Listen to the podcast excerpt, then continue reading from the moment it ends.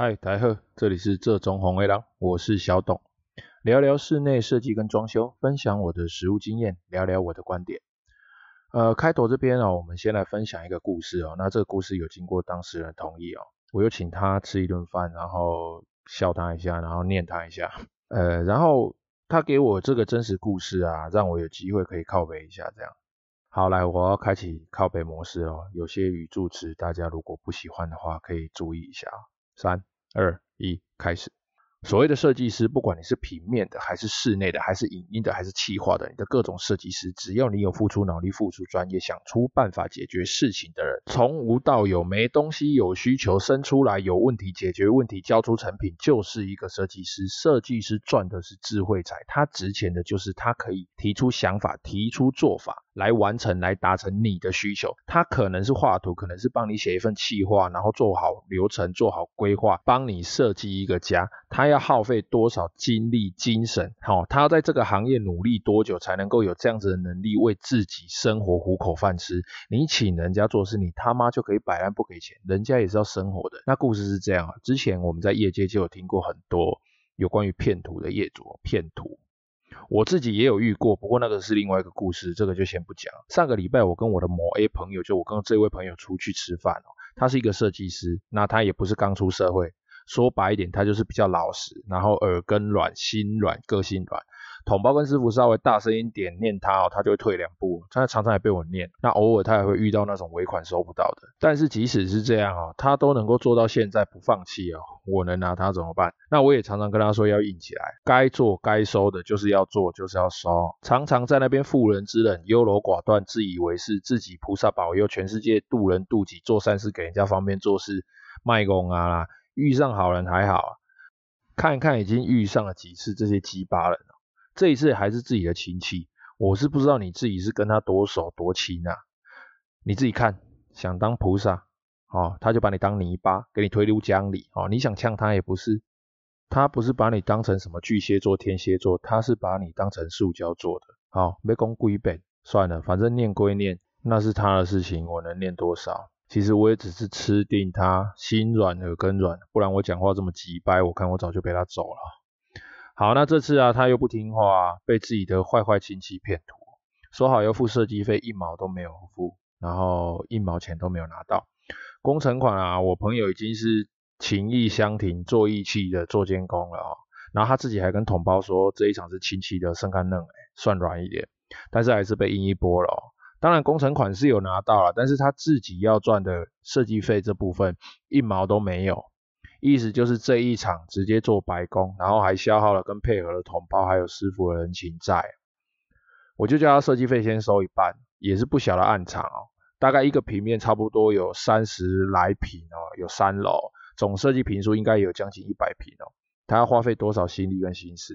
我看他眼里是透露着委屈啊，拜托诶，跟他图纸就厚厚一本，诶，那边本来都是要拿钞票来换的。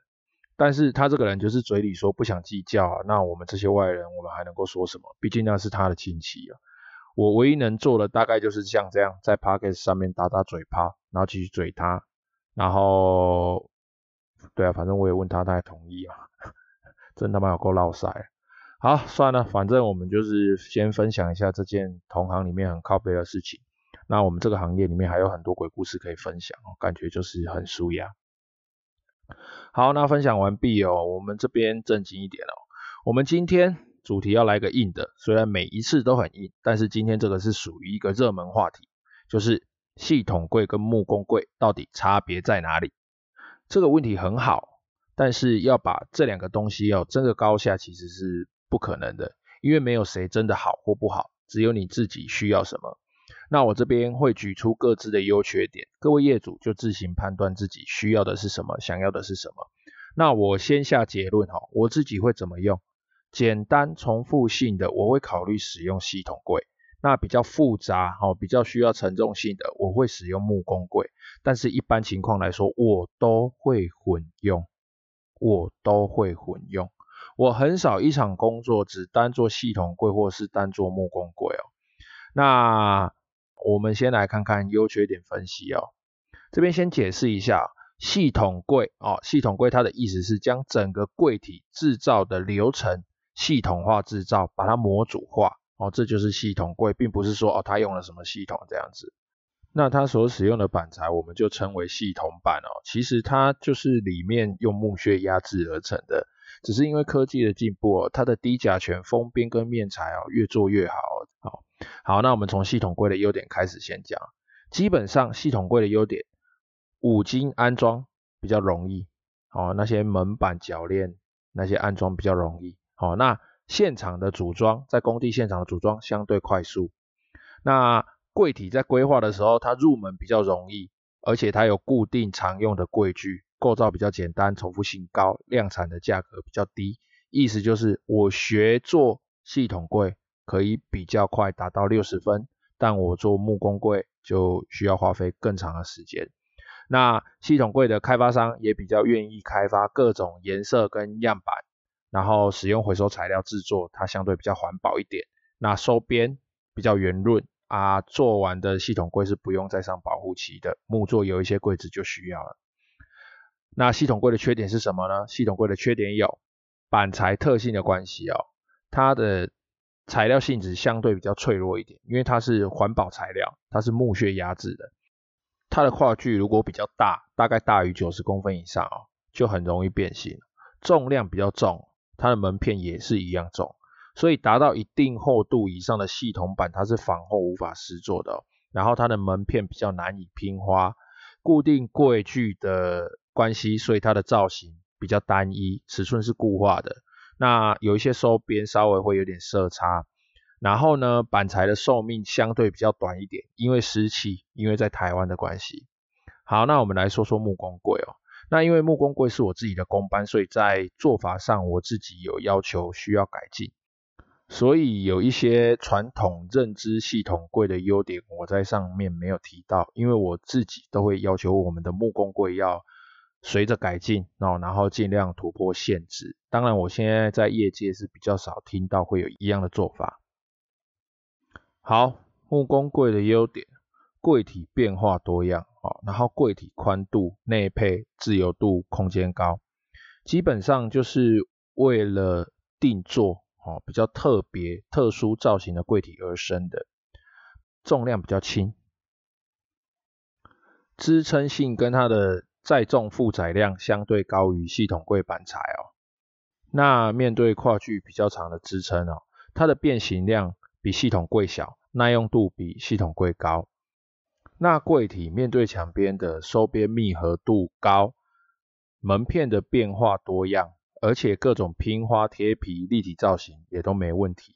那五金的变化也比较多，使用的寿命比较长，比较适应台湾的气候。那木工柜的缺点呢，就是人工技术跟施工者的要求很高，限制非常的大，不管是对成本或是技术或是心态，要求都会比较高一点。那样本相对比较少，因为开发商基本上不太想要开发这么多的颜色。那面材如果你要特殊的表现，就需要搭配美耐板或是其他木皮啦、数位印刷啦、调色喷漆啦来达到目的。现场的工作量相对都会比较多一点，所以施工的时间间就会比较长哦。那对于简单重复量产的柜体哦，它的成本也是有一定的上限的。接下来大家最关心的就是价格的问题哦，谁比较贵？就由我自己的工班来说，我们以单场装修来看，同样的内部配置、同样的功能、同样的五金、同样的数量，平均来说，其实系统柜的价格是高于木工柜的。但是如果单单是以我们以一个外观，同样的尺寸，然后我只要达成你的需求就好，我木工柜的成本其实是大于系统柜的。听起来很矛盾哦，没关系，我来详细解释一下。同样一个衣柜，外部尺寸要两百四十公分宽，深度六十公分，高度要到天花板。内部规划好了哦，要有五个拉篮，七个抽屉，两组短吊衣杆，一组活格，总共三片，一组长吊衣杆，搭配柜内灯具。不计门片是不是做特殊造型，这个不用算，光。这个样子算起来，我木工柜的成本绝对是比系统柜的成本还要低的。因为系统柜的规划概念是从基本的空空的柜体开始一项一项的往上加，因为它是系统化的加工，它是模组化的加工，所以它的吊衣杆模组要加钱，拉篮模组要加钱，抽屉模组要加钱，灯具模组要加钱，其他的五金模组要加钱，这样子的意思。那木工柜，因为木工以往传统的估价方式都是以一个定价下去做估计的，所以基本上它就是已经有设定价格天花板在那边了。通常拉篮、抽屉、吊衣杆、活格这些本身就是衣柜里面基本的配备，除非你使用什么特殊五金。不然已经没有什么可以往上增加的空间了。可是来了，可是什么时候会比较便宜呢？就是如果今天同样要一个衣柜，我只要求外部尺寸两百四十公分宽，一样的深度六十公分深，好，然后高度一样到天花板，内部只要可以收纳衣服就好了。什么吊衣杆、拉篮、抽屉、灯具、五金都随你去规划。那系统柜肯定是可以便宜很多的，因为它低配就已经在那边了，他们会有一个低配。组装使用的材料越少，模组越少，当然就越便宜。可是木工呢，不管我今天做这么多柜子，或是做这么少柜子，它的人力是固定的，它打底成本就在那边。而且以往的估价习惯，他们也都是估好估满，就是我只要这样子的东西，你都会给我估超过。虽然有一些业主会事后追减，但是通常业主都是看价钱可以接受哦，就做了嘛。所以往下压的成本，哦，他们这些习惯就没有。所以长期下来，自然它的成本就会比较高一点。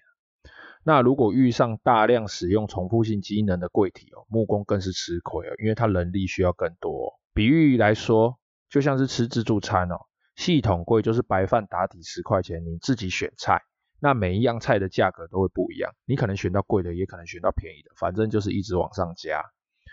那木工柜就是别人装好一个便当给你的意思，我定价在这边哦。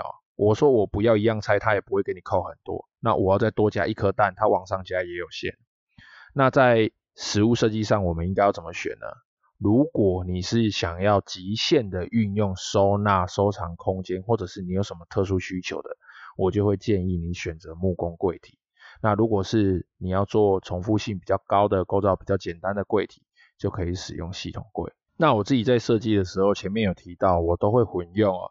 那这种混用其实并不是单纯说我鞋柜用系统柜，衣柜用木工柜，或者是衣柜用系统柜，收纳柜用木工柜这种简单的说法哈，而是我会把它融合，好，我会在这一个柜体里面，它是属于系统柜比较有利的做法，我就会使用系统柜的做法。那它是属于木工柜会比较有利的做法，我就会使用木工柜的做法。简单来说，大部分我都是柜体。内部需要支撑的，我就会使用木工柜。那门片如果业主喜欢相对比较简约的风格，我就会使用系统柜的门片下去做安装。那有的时候也反过来嘛，柜体比较不需要承重，但是需要快速大量重复，那我就会使用系统柜的柜体。那门片如果需要一点花样做变化，需要拼花，那我就会使用木工的门片来做搭配。那这样的。好处就是它可以把彼此的缺点降低，优点提高，来达到柜体最有效的成本控制跟使用年限，还有施工速度的平衡哦。那其实除了木工跟系统柜，那其他的工班也有很多类似这样子的争议，什么比较好，什么比较不好，谁比较贵，谁比较便宜啊？那其实这些做法在工程上并没有绝对说一定是谁好或谁不好，单看你自己的需求，你要怎么样去。跟你的设计师、跟你的同胞讨论关于其他工班哦，我后面应该也会做几个特辑来做分享，顺便继续靠北纾压这样子啊。今天已经录了三集了，燃烧精力殆尽啊。那这一集就先这样了。如果大家有关于装修或是装潢的问题，也欢迎来信到我的 mail，我的 email 资讯在我的节目资讯栏里面就有咯。好，那就先这样咯，拜拜。